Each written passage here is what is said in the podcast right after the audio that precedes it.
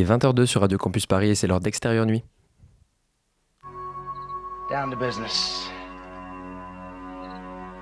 I got my wild cherry diet Pepsi, and uh, I got my blackjack gum here, and I got that feeling. Mm, yeah, that familiar feeling that something rank is going down out there. Oui, non, non, vous vous trompez pas, il s'agit bien d'une apostrophe. Hein. Voilà, je m'adresse à vous, chers spectateurs.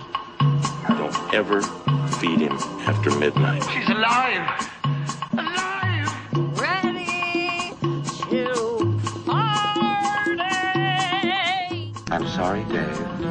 I'm afraid I can't do that. I'm a man.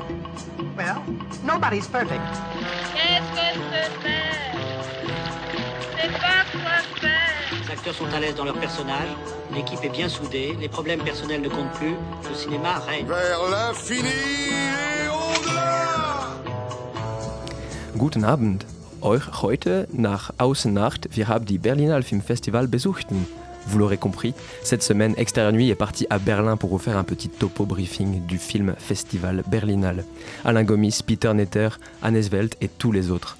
On vous fera aussi un petit retour sur un film sorti la semaine dernière qui s'appelle American Honey d'Andrea Arnold. Ensuite, on on va pas vous parler de Donald Trump, de Le Pen, de Mariano Rajoy, non, on vous parlera de la vraie actualité, celle du cinéma. Nous aurons surtout le plaisir de parler avec Claire Simon de son film Le Concours. Tant de personnes qui ne pensent qu'au prix sans en regarder ceux qui y concourent. Refuserions-nous un concours à quelqu'un sous prétexte qu'il est fou? En tout cas, nous, l'antenne, on ne la refuse pas. Extérieur nuit, c'est parti.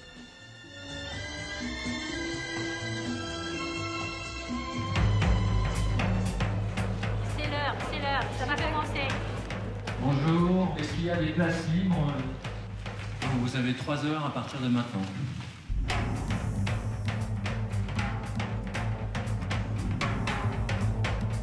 Candidat 2188. J'avais trouvé que c'était un dossier intéressant parce qu'il y avait une certaine mise en danger. euh, Nos deux 19 se sont rencontrés naturellement. On était très satisfaits. Quand on est dans cet écart de 19 à 6, il faut évidemment entendre autant le 6 que le 19. Simon, bonsoir. Merci d'être euh, parmi nous. Vous venez ce soir donc nous parler de votre dernier film dont on vient d'entendre un extrait de la bande-annonce euh, qui s'intitule donc Le Concours, qui est sorti la semaine dernière sur les écrans. Euh, alors il s'agit d'un documentaire qui s'intéresse au concours d'entrée de la FEMIS, l'École nationale supérieure des métiers de l'image et du son. Euh, alors j'ai une première question. Euh, vous, en tout cas dans ce que j'ai pu lire, vous n'avez pas fait d'école de cinéma pour devenir cinéaste.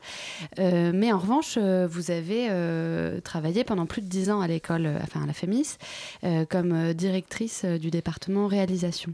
Donc ma première question, c'est quel rapport vous avez aux institutions qui peuvent, qui peuvent enseigner le cinéma et plus particulièrement aux écoles qui donc mettent en œuvre un, processus sélectif pour faire entrer les étudiants? Ouais, il, y a, deux choses dans votre question. La- question de l'enseignement, je pense que euh, tous les, beaucoup de cinéastes, comme beaucoup de, je sais pas, de metteurs en scène et tout, euh, c'est une alternance dans son travail, le fait de- d'enseigner ou de- d'être en contact avec euh, des jeunes gens et puis de faire des films. Euh, la FEMI, c'est une école professionnelle, donc euh, tous les gens qui viennent, il n'y a pas de professeur, et tous les gens qui viennent y faire quelque chose, soit y encadrer un atelier, soit organiser euh, le, le programme, les intervenants, etc., sont tous des gens qui par ailleurs font des films ou sont techniciens, etc. Après, euh, la question de la sélection, c'est tout à fait autre chose. Quoi. Euh, moi, j'ai- l'habitude, enfin disons que sans doute par paresse, ou peut-être que j'ai raison, je ne sais pas, je filme ce que je connais un peu. C'est-à-dire, euh, et en particulier dans le documentaire, j'ai fait des films de fiction aussi, mais je- j'ai l'impression que si je filme ce que je connais, je peux rencontrer vraiment l'inconnu. Euh, et je ne vais pas évidemment dans des, dans des sujets plus journalistiques qui seraient la guerre, qui seraient des choses qui m'obligeraient. Enfin, parce que sans doute j'ai peur, ou je sais pas, ou que j'ai peur de, de, mettre très très longtemps à, connaître quelque chose qui soit solide, quoi. Alors effectivement, euh, euh, il y a toujours ce, ce recul qu'on peut prendre dans la vie qu'on a, comme euh, voilà, j'ai été longtemps à l'école, à voir les jeunes gens se battre pour rentrer, être là, à voir les, les, les conflits, les, les passions, etc. Et je me disais, comme toutes les coulisses de toute chose, on se dit, ah oui, c'est le quotidien, ça n'a aucun intérêt, etc. Puis finalement, si on regarde un peu, on se dit, ah oui, mais en fait, euh, il y a des gens qui se tueraient pour être là, il y a des gens qui... Euh, là, tous les gens qui sont là sont complètement animés par une passion, des, qui est contradictoire et tout ça. Et donc c'est une image de notre monde, quoi. Et qu'il faut effectivement reculer un peu pour le voir. Euh, et, tout d'un coup, surtout la question du concours, qui était une question avec laquelle moi j'étais pas hyper à l'aise quand j'étais euh, directrice du département réalisation, parce que comme vous l'avez dit, j'ai jamais passé de concours, que j'ai toujours euh, fait les choses un peu comme un outsider, dans mon, toute seule, et que voilà, j'ai une tendance à être euh, très démocrate et à penser que, euh, euh, comment dire, même un vieux dictateur disait ça, que sans fleurs s'épanouissent, que sans école rivalisent. Le président Mao, qui est coupable de milliers de crimes, mais il avait ce slogan qui paraissait intéressant. Quoi. Et donc, euh, effectivement, le fait de dire euh, bah, il n'y aura une école supérieure extraordinaire que pour 60 étudiants quand il y en a 1250 qui veulent y rentrer et sans doute plus qui n'osent pas même passer le concours, euh, voilà, c'est quelque chose qu'on peut interroger au minimum. Quoi. Mais du coup, selon vous, euh, ça voudrait dire que tous ces, tous ces gens qui passent le concours euh, devraient pouvoir devenir euh, réalisateurs, enfin, tous autant qu'ils sont, devraient pouvoir... C'est qui qui décide? C'est le désir de chacun, quoi, quand même, si vous voulez. Donc, ce qu'on voit à la fac, moi j'enseigne, j'ai enseigné à Paris 8 il y a longtemps et j'ai re, recommencé, j'ai enseigné aussi à Paris 7 et ailleurs. c'est le désir de, de, chacun qui décide quand même son opiniâtreté, sa volonté de recherche, etc. Ce qui est une chose euh, très dure d'être confronté exclusivement à son désir, mais c'est un peu, enfin je veux dire, à, à, à, la force de se battre et de... de voilà, c'est beaucoup plus dur que ce rêve qui est de se dire vous allez aller dans une école où on va tout faire pour vous, vous allez connaître tout le monde, vous allez avoir les moyens de faire des choses et tout. Et c'est vrai que c'est un rêve. Euh, c'est parfois un cauchemar, mais c'est quand même. c'est pas mal. Enfin, c'était l'idée de départ, euh, de donner la plus belle école à. tout. Enfin, c'est l'idée euh, de la méritocratie républicaine, voilà. Voilà, je pense que la confrontation entre le, le désir de, des candidats qui sont euh, admis à l'intérieur de l'école est renforcé par le fait qu'ils sont admis et que ceux qui sont à la fac ont beaucoup de, de, plus de difficultés à croire à leur propre désir et c'est en ça que c'est difficile et mais moi j'ai eu des étudiants à Paris 8 qui aujourd'hui font des films comme Arthur Harari ou Lucie Borlotto mmh. et c'est des très bons cinéastes et j'en suis très fière Une, une, question pour moi quant au, quant au, au fait de filmer le, le, concours dans vos précédents films. Je pense à Gare du Nord, je pense, à, je pense au Bureau des Dieux, je pense aussi au Bois, des, au bois dont les rêves sont faits. C'est qu'on filme, on filme un lieu et on voit comment le, le sujet s'approprie pour qu'il devienne en fait le sujet de votre film. Là, dans, dans le concours, en fait, ce qui m'a beaucoup euh, fasciné, c'est que pour parler d'une école, pour parler d'un désir d'entrer dans cette école, vous avez filmé le, le, processus qui est quand même qui est un processus très complexe à filmer. Donc comment en fait, euh, comment vous vous êtes dit, ça y est, je vais sauter le pas, je vais filmer ce processus qui est le concours, en fait? Parce que c'est très, c'est très complexe à mettre, euh, à mettre en image, quoi. J'imagine que vous avez eu des refus, vous avez eu des... Oui, mais j'avais un grand soutien euh, de la part du directeur Marc Nicolas, qui est mort aujourd'hui, et de, et de celui qui était directeur du concours aussi parce qu'ils avaient la croyance que c'était. Euh, euh, ils pensaient que c'était bien que je fasse un film à l'école et, bien que je fasse un film sur le concours. Ils auraient sans doute préféré que je fasse un film à la gloire de la Fémis et uniquement sur euh, la transmission et tout ça. Mais j'avais l'impression que le fait que ce lieu soit comme un temple, un château fort qu'il faut essayer, dans lequel il faut essayer de rentrer, et en même temps, je voyais chaque cinéaste qui rentre dans la cour euh, se dire que tous les maîtres euh, les regardent au moment où ils traversent la cour. C'est donc, on est dans un lieu qui est un, le sein des... Enfin, comme mm. toutes les grandes écoles, enfin, si vous rentrez à, à, Redulme, vous avez l'impression d'être au sein des saints, quoi. Vous vous dites, oh, Foucault, machin, tout ça, ils sont tous là. voilà, et depuis très longtemps. Euh, oui, oui. Donc, on, on, est devant ce petit cercle, quoi.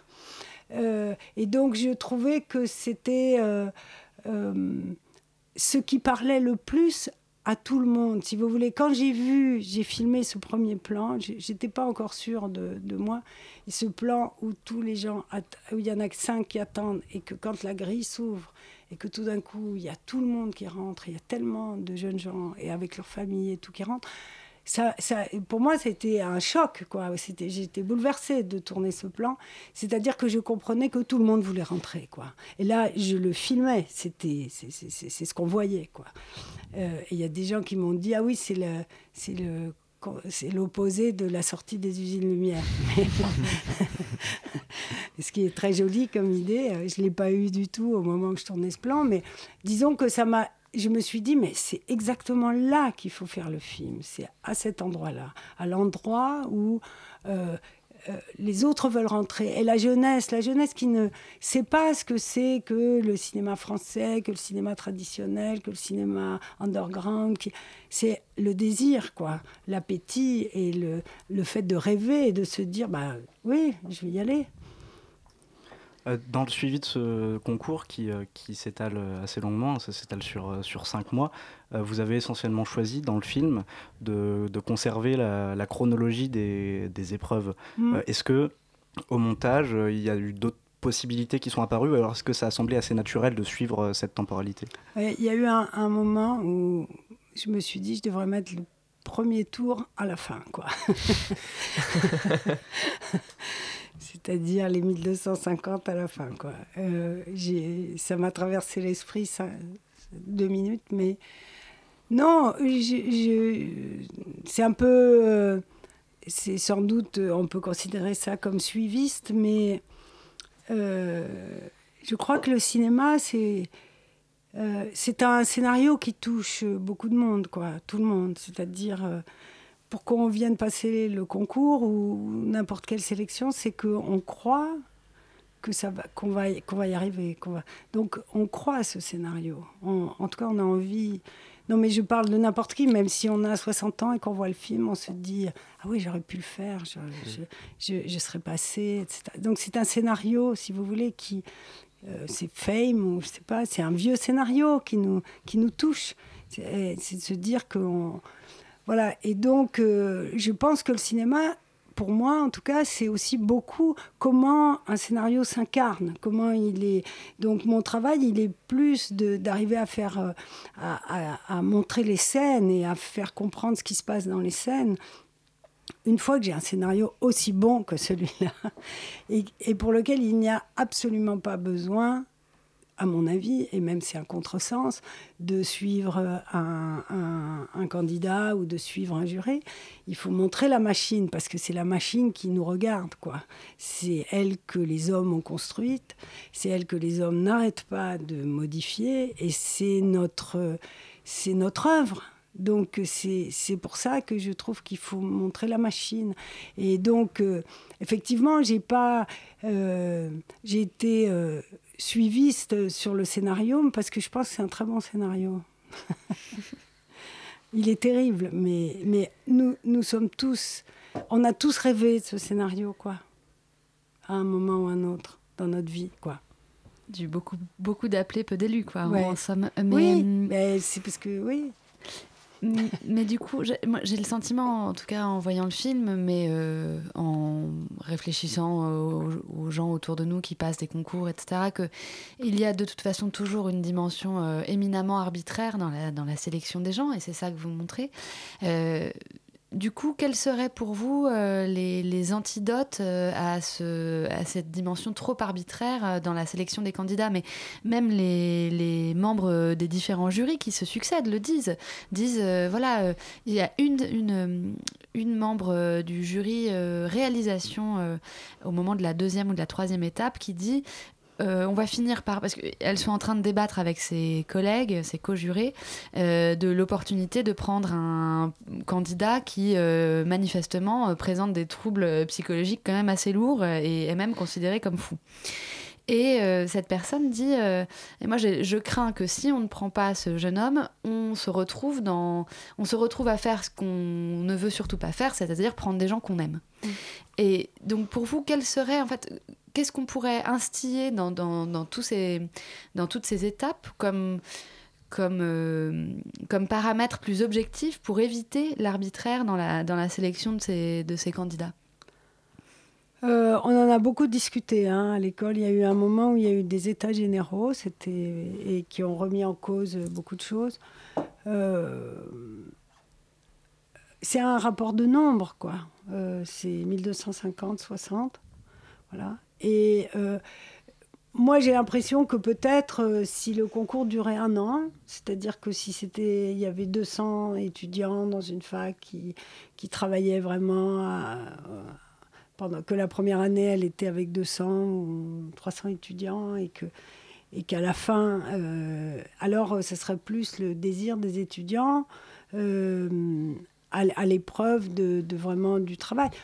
Mais euh, par exemple, il y a des universités comme ça dans le monde euh, où, euh, ça commence très large, et puis, mais qui sont plus, où les étudiants sont plus accompagnés qu'ils ne le sont malgré les efforts, hein, à Paris 8 ou à Paris 7, et, où à la fin, ils arrivent à être un, groupe plus petit, où il y a énormément d'entraide et de...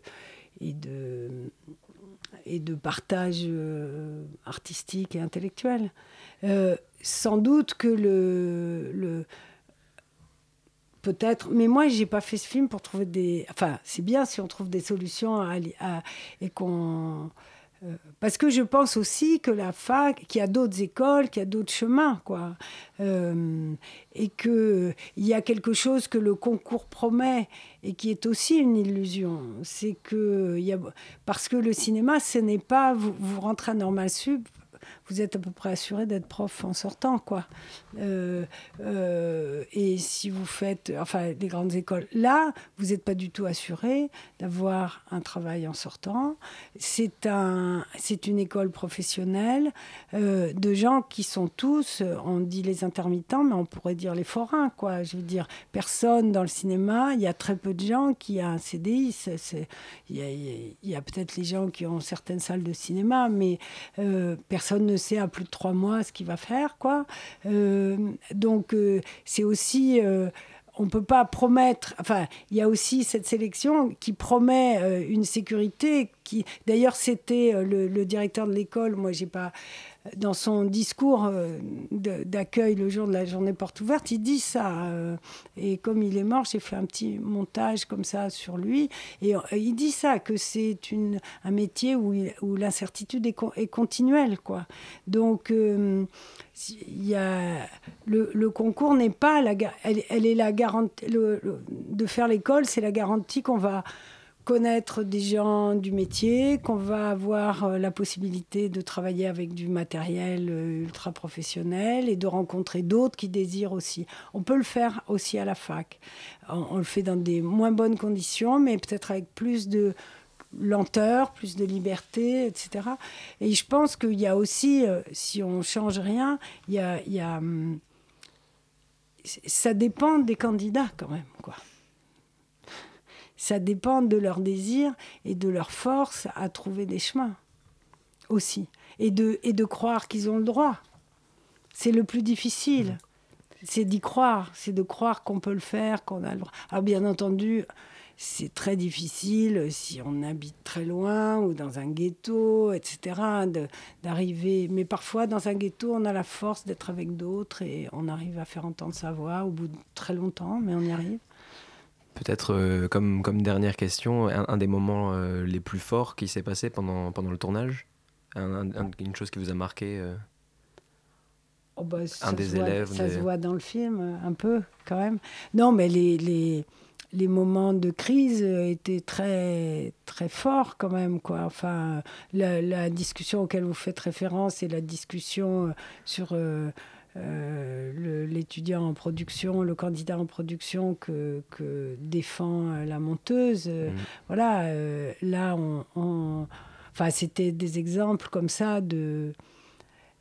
Mais je crois aussi que beaucoup des choses, par exemple, Émilie, quand elle dit c'est un fou, elle veut dire juste qu'il est, il est difficile, quoi. Enfin, ou je sais pas quoi, que c'est très difficile de l'écouter. C'était surtout ça, parce qu'elle dit qu'il va très lentement et qu'il met 10 minutes pour dire passe-moi le sel. Euh, et, et c'est vrai que moi, on ne le voit pas, mais quand je l'avais filmé, j'avais trouvé ça. Euh, j'arrivais pas à l'écouter, quoi. Donc, euh, c'est quelqu'un. Il y a des gens comme ça, hein, et il y a même eu des étudiants. J'ai eu des étudiants comme ça qui, dès qu'ils parlent, on s'ennuie, quoi. Mais ils peuvent être très, très bons, hein. Mais c'est un truc qui, voilà, ils produisent de l'ennui immédiatement. Donc c'est un, handicap énorme, quoi. Euh, Surtout quand on passe un concours. ouais, un concours oral. Mm. Parce que si c'est à l'écrit, ça peut, ça, peut, ça peut passer. Mais voilà, bon, voilà. Bah écoutez, Claire Simon, merci beaucoup d'avoir été parmi nous, euh, parmi nous pour cet entretien et on vous invite à aller voir le concours donc euh, en salle depuis le 8 février. On enchaîne tout de suite avec une revue de presse.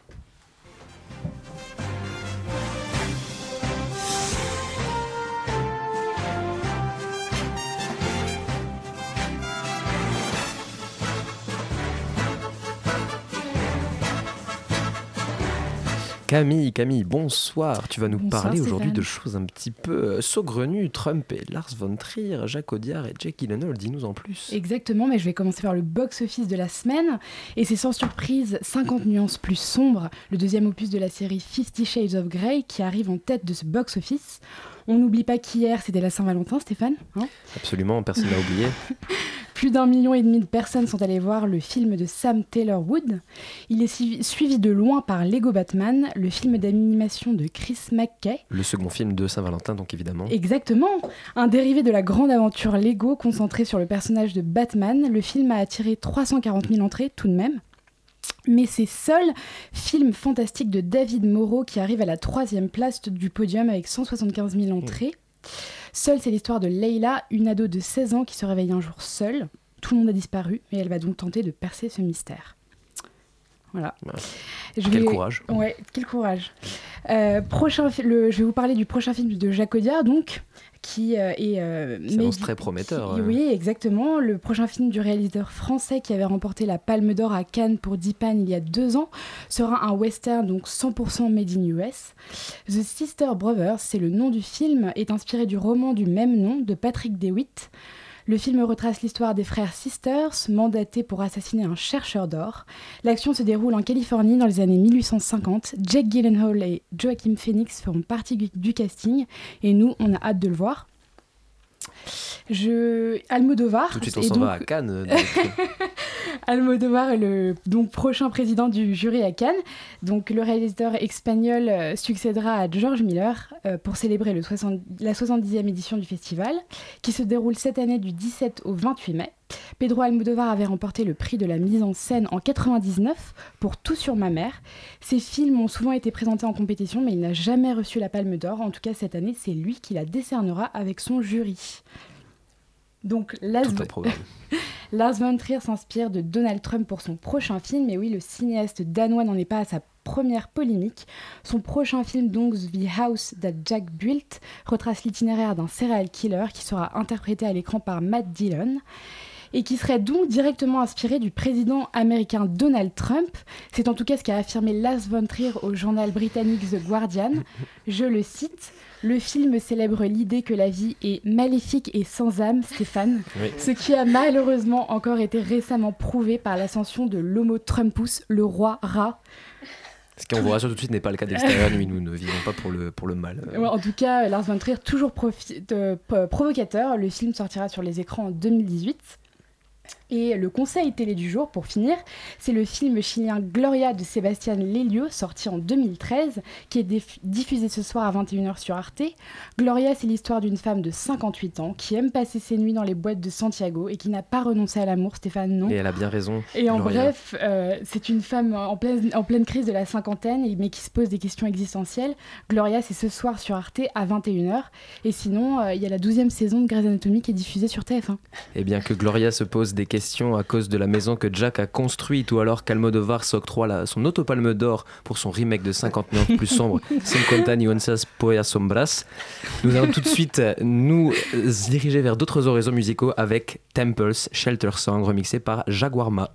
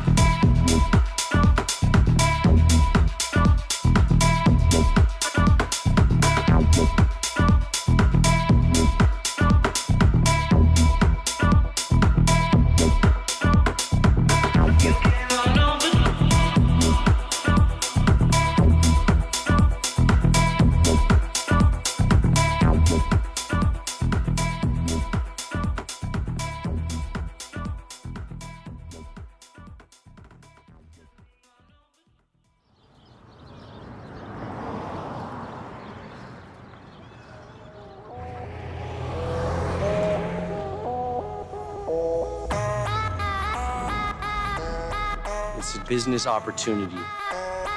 We go door to door, we sell magazines, we explore like America, we party. Come with us.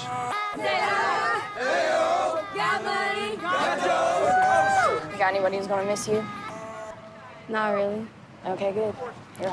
Et bien après ce remix de Jaguarma de la chanson Shelter Song des Temples qui nous a même été jusqu'à faire danser la tectonique dans le studio de Radio Campus Paris. Non, juste C'est toi, Stéphane. vidéo à l'appui.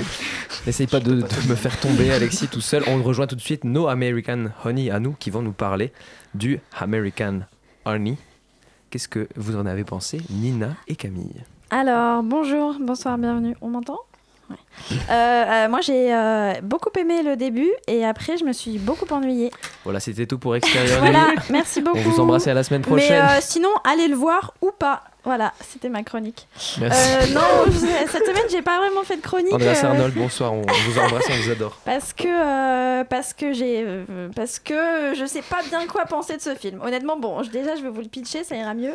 En gros, c'est l'histoire d'une jeune fille qui s'appelle Star et qui décide de tout quitter pour aller vivre sur les routes avec une bande de jeunes qui sont euh, paumés comme elle. Ah, ça, euh, c'est pas banal, ça, tiens. Voilà, c'est ça. Sauf que eux, monsieur, hein, avant de critiquer, eux, ils y vont pour vendre des magazines. Euh, voilà, et du coup, elle se retrouve euh, avec cette bande de jeunes, et c'est une espèce de road movie où ils vont parcourir euh, les États-Unis, rencontrer des gens, essayer de leur vendre euh, des magazines, et leur activité principale, c'est comme. Euh, on dit hein, dans le petit clip qu'on vient d'entendre, c'est make money et party. Donc en fait, toute Qui, la comme journée. chacun sait, veut dire prier le Seigneur Jésus et tricoter des pulls en laine. c'est ça. Ah oui, ton, ton Doug en, en Oui. anglais. Euh, et du coup, voilà. Donc, en gros, ils boivent, ils fument, euh, ils écoutent euh, du gros rap américain. Euh, c'est genre l'incarnation même euh, des white trash. Ils sont, ils sont assez attachants au début. Il y a un personnage de la boss qui est vraiment très chouette. Euh, ils ont chacun leur petite particularité, etc. Mais pour moi, euh, le problème, c'est qu'on s'attarde jamais vraiment à découvrir euh, les personnages, un petit peu plus l'héroïne star, mais sinon, ça reste un petit, un petit peu creux pour moi. En fait, c'est un film sur la liberté. Voilà, c'est des jeunes qui font ce qu'ils veulent euh, et qui sont complètement libres, qui n'ont pas d'attache, pas de cadre familial, etc. Sauf qu'en fait, euh, enfin, ils font ce qu'ils veulent, mais ce qu'ils veulent, c'est juste boire, fumer, faire la fête et écouter du rap. Donc, je trouve que 2h43 de ça, ça m'a semblé un petit peu long. Je sais pas ce que t'en penses, Camille, Camille. euh, Bah, non, moi j'ai plus vu ça. Alors Stéphane, tu te moquais en, en, en sous-entendant que finalement le road trip des jeunes euh, qui se défoncent, qui s'amusent, c'est un peu un cliché. Mais là en fait, enfin, Je l'ai pas, enfin, je l'ai pas du tout. Tout le monde sait que c'est pour non. l'audimat que je faisais cette plaisanterie. J'ai entendu, j'ai entendu donc tirer un arc. Stéphane. Non, mais je. ah, pour moi, les- l'histoire du road trip comme ça, où tu l'as très bien pitché, Nina, c'est plus un prétexte en fait pour dépeindre un peu les États-Unis aujourd'hui. Je sais pas si tu es d'accord, mais. Oui, oui, oui, complètement. Parce qu'en en fait, ce Ouais, qui ouais. se passe, c'est que ces jeunes vendent des magazines et font du porte-à-porte. Et euh, on passe d'un état à un autre parce qu'ils sont sur les routes toute la journée. Et euh, ils se divisent voilà, en petits groupes et ils vont taper aux portes euh, euh, des Américains. Alors on passe par les, les fans de western un peu racistes du Montana, non, je sais plus où c'est. Il y a l'espèce de bourgeoise qui a une, es- une espèce de morale à deux balles alors que sa fille est, est une traînée. Enfin, pour moi c'est plus c'est pour ça que c'est pas si important que ça qu'on s'attache pas aux autres personnages. Parce que déjà c'est l'histoire de Star. C'est Ouais. c'est elle euh, le personnage principal. Mhm. et ensuite pour moi voilà c'est plus un voyage qui qui donne l'occasion de voir ce que c'est que l'Amérique aujourd'hui. Il me semble que c'est c'est vraiment c'est pertinent comme film. Là bon alors ça a commencé à être tourné euh, avant que Trump soit élu mais là c'est encore plus pertinent dans le contexte actuel je trouve aux États-Unis Ouais, je suis tout à fait d'accord avec toi. Ça montre très bien la, plein de complexité, plein de différences entre tout ce qu'on peut trouver quand on se balade un petit peu dans les États-Unis. Et ça, ça oui, c'est- pour ça, ça le fait très bien. Et si on considère que les États-Unis, c'est le personnage principal, alors dans ce cas-là, c'est un, c'est un assez bon film. Mais il n'empêche qu'il y a un côté très playlist, très clip, où en fait c'est vraiment c'est chanson sur chanson. Après je sais bien, c'est répétitif et c'est voulu. Je dire, il y a même plusieurs fois les mêmes euh, chansons qui passent. Donc c'est voulu, mais voilà, j'ai quand même trouvé ça un petit peu long. Il se passe plein de trucs. La première heure et demie c'est intéressant, les personnages sont chouettes et il y a une vraie esthétique qui est forte. Mais pour moi la dernière heure est de, est de trop parce que c'est que la répétition de ce qui s'est déjà passé. C'est peut-être un peu trop long. Je voulais juste dire, parce qu'on n'en a pas parlé, Shia LeBeouf est superbe dans ce film. Il est génial. C'est- C'est vraiment un, c'est c'est un super acteur. Je crois que Il a une vieille queue de rat. c'est c'est un, acteur de génie pour moi. Il prépare donc l'adaptation de Bullhead. Non de- mais, c'est un- non, mais, non, mais- non, mais je Oui, rigole, mais il a, c'est un- il a non, un mais c'est un bon. postige assez, euh, assez oui, ingrat. Et Eh bien donc le miel américain, c'est un clip euh, inspiré du Sur la route de Jack Kerouac réalisé euh, Non, par, avec un, mec de Shia qu'on vous invite donc à voir. Mais quand même avec un tout petit peu de réticence de la part de Nina en salle, c'est d'Andreas Arnold et on enchaîne tout de suite avec nos deux envoyés spéciales qui vous ont fait un petit topo briefing de la Berlinale. Léa et Sophie, c'est à vous. Bienvenue, willkommen, welcome. Ici Berlin, en direct de la 67e édition de la Berlinale. Il fait moins 8000 degrés, tout va bien. Mais nous ne sommes que mercredi, alors attendons un peu avant de dresser le final portrait de ce festival. Ce soir, ne vous dirons pas quels sont les films à voir ou à ne pas voir. Déjà parce que bien sûr ils ne sont pas encore sortis au cinéma, mais surtout aussi parce qu'on en a vu tellement que finalement il y, a- il y a comme un barrage dans notre tête. Hein, on pourrait se féliciter d'avoir été assidu, d'avoir vu autant de films. La vérité c'est qu'on n'arrête pas de courir partout. tels des wild mouse, ça veut dire euh, souris sauvage, hein, pour ceux qui n'auraient pas compris, on rate une projection parce qu'on n'avait pas fait gaffe et que c'est dans 10 minutes à l'autre bout de Berlin.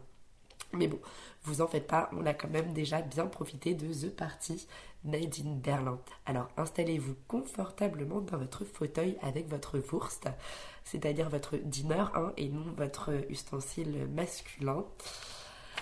Ceci n'est pas une simulation. Extérieur nuit spéciale Berlin, épisode 1, c'est parti.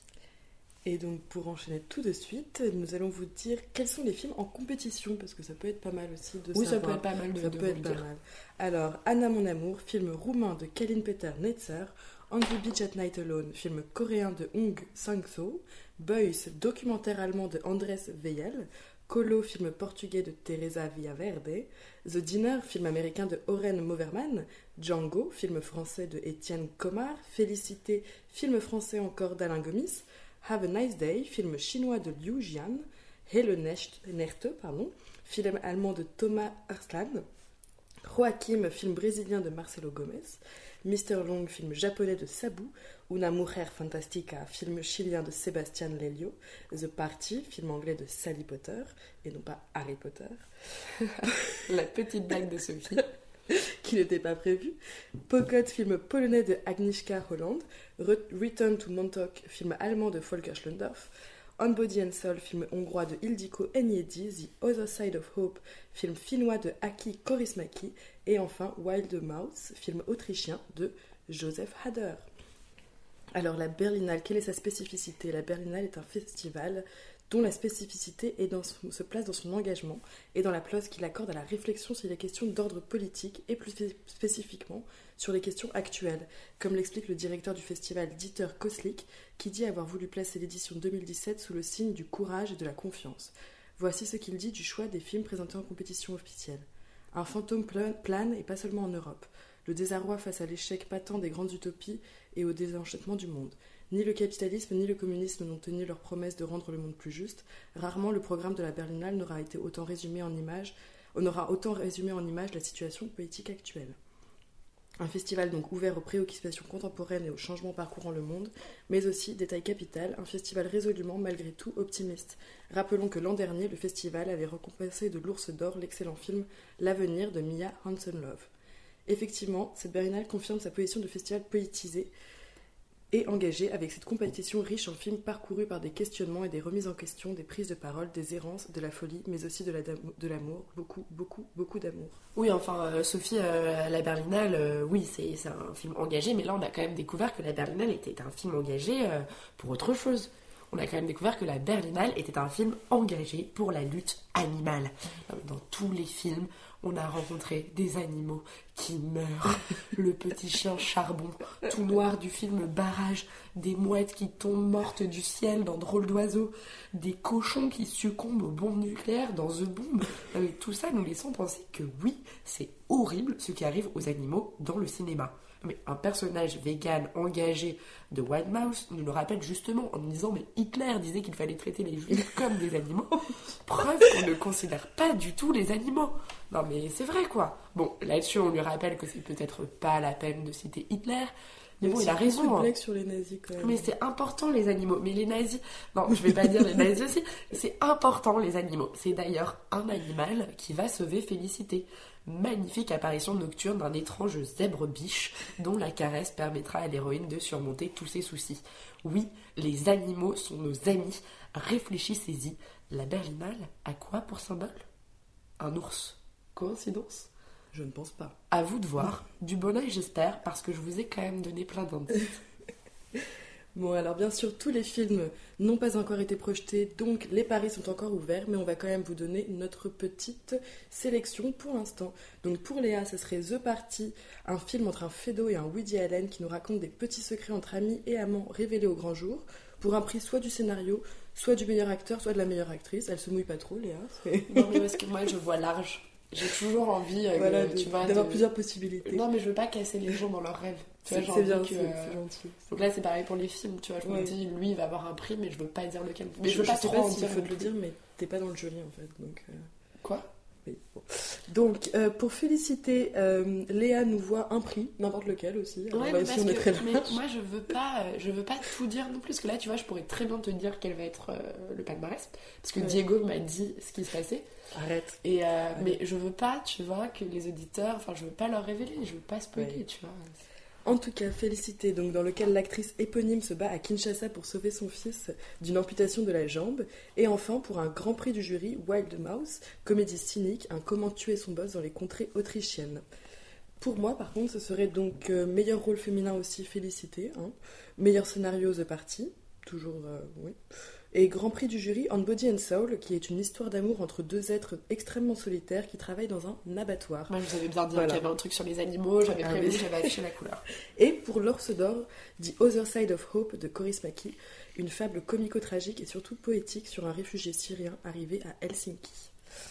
Enfin, je vais vous parler rapidement des sections parallèles qui regorgent de films de tout genre, de fiction comme de documentaires, films, toujours, autant tournés vers le fait politique, mais souvent formellement plus expérimentaux et aux narrations moins linéaires. Donc la, la section forum qui regroupe les films qui se situent à la limite entre art et cinéma, alliée à la section forum expanded qui présente des installations et de l'art vidéo.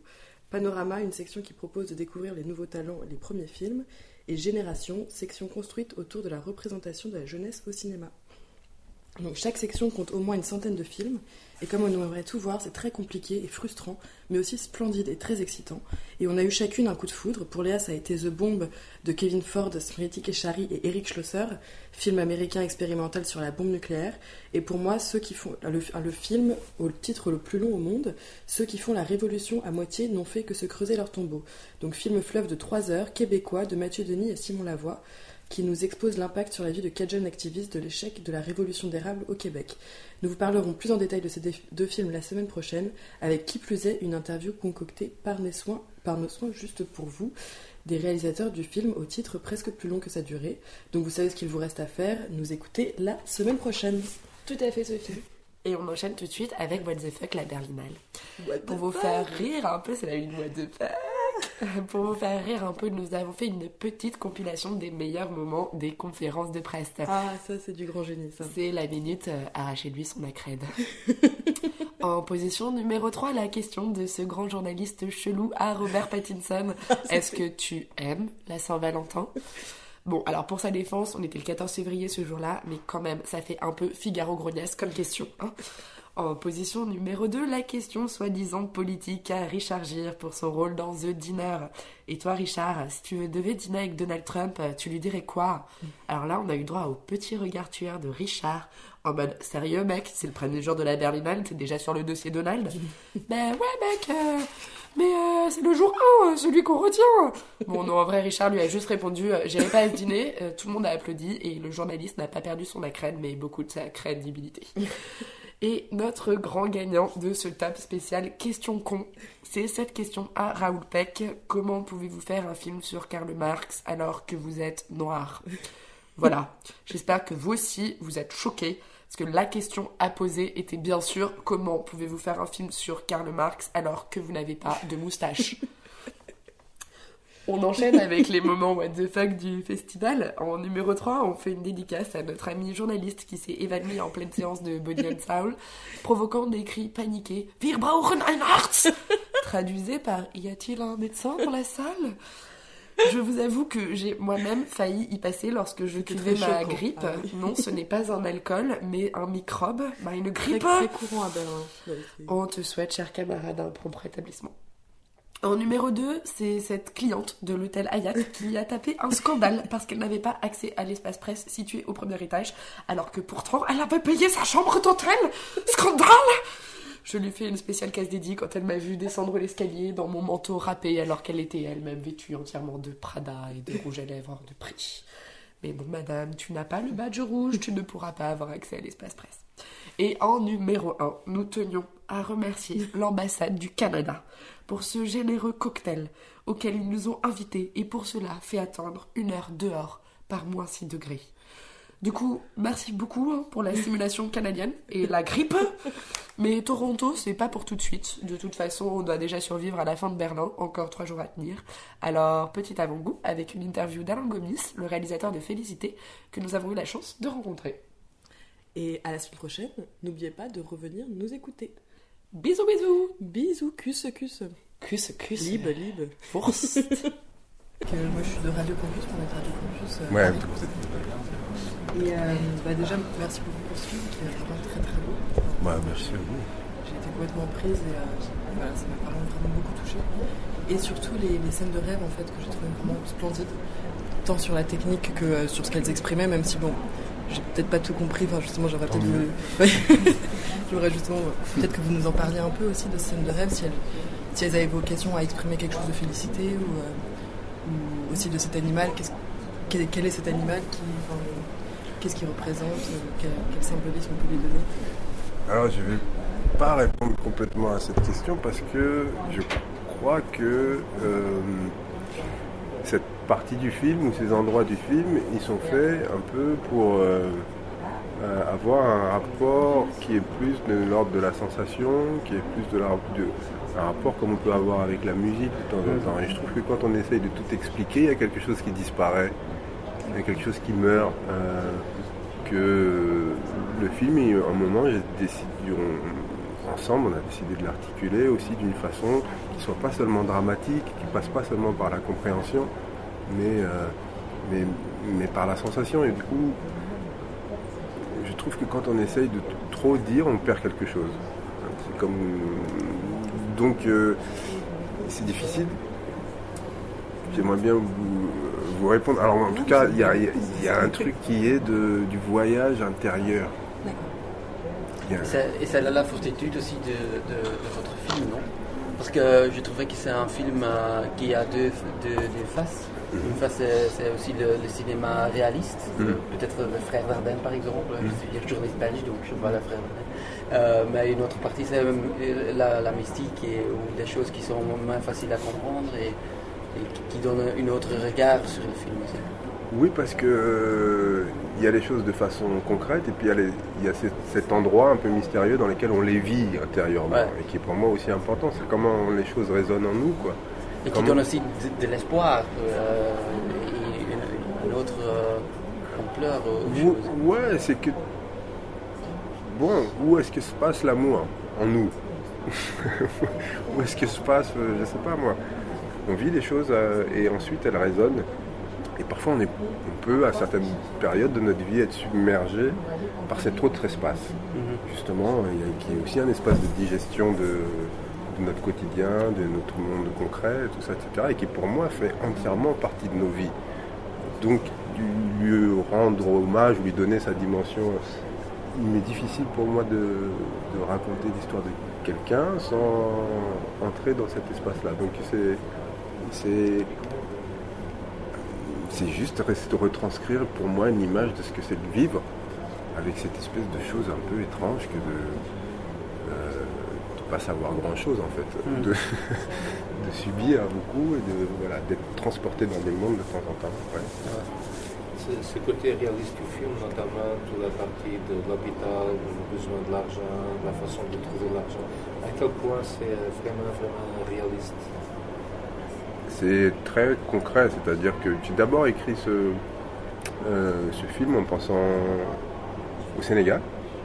Donc je l'ai écrit dans un contexte sénégalais où effectivement pour beaucoup de gens, euh, ils n'ont pas accès à, la sécurité sociale, etc. Et où effectivement quand il y a des maladies, etc., euh, les médicaments sont chers, euh, se faire soigner c'est très cher et, beaucoup de gens meurent juste parfois pour des maladies qui sont complètement soignées, enfin, qui devraient pouvoir être soignées, mais on n'a pas les moyens.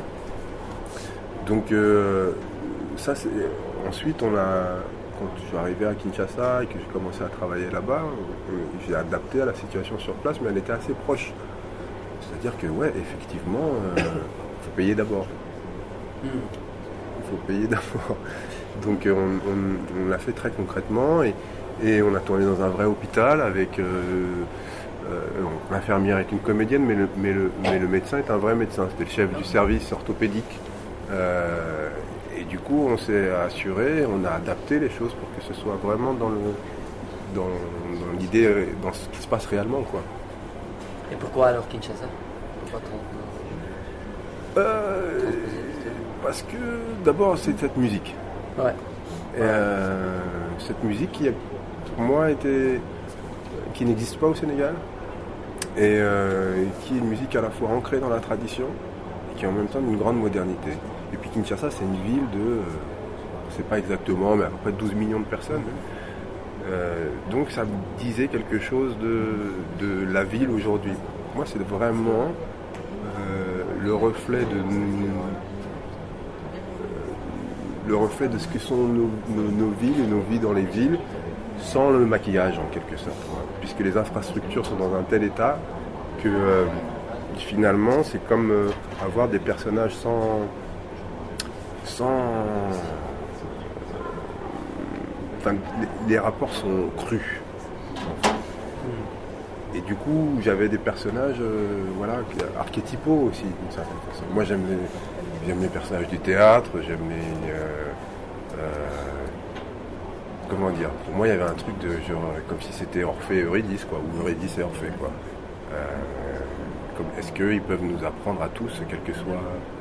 Qui a un côté très universel, quoi. Ouais. Une histoire qui peut, Ouais. qui peut s'adapter à Ouais. n'importe quel. euh, Exactement. Je voulais à la fois entrer, ancrer vraiment le film à Kinshasa et du coup écouter comment eux ils transformaient l'histoire et en même temps donner une espèce de petite distance pour qu'on puisse euh, voir des personnages en action. Quoi. Et vous parlez d'Orphée et Eurydice, et moi, j'ai vu que vous avez fait l'histoire de l'art, Mm. et, euh, et je me demandais s'il y avait une. Enfin, parce que justement, les scènes de rêve, je trouvais que c'était vraiment des tableaux, enfin, vraiment qu'il y avait, surtout sur clair-obscur et tout, ça m'a vraiment évoqué beaucoup de.